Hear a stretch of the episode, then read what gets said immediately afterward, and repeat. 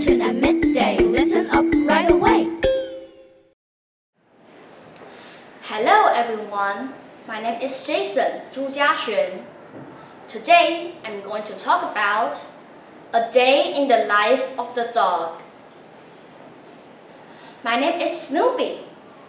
I'm a spaniel and I'm two years old. My owner is a little boy called Jackie. Wake up early in the morning.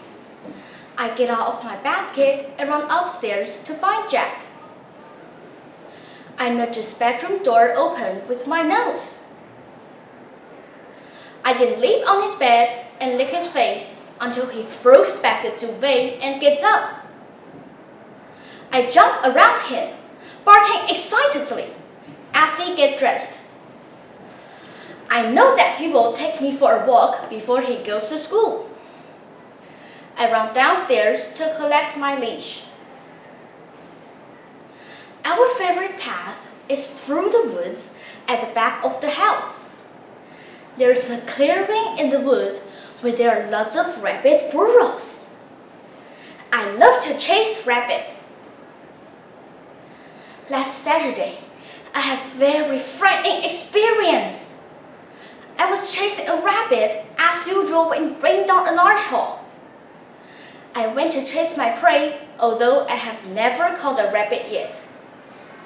They run very fast.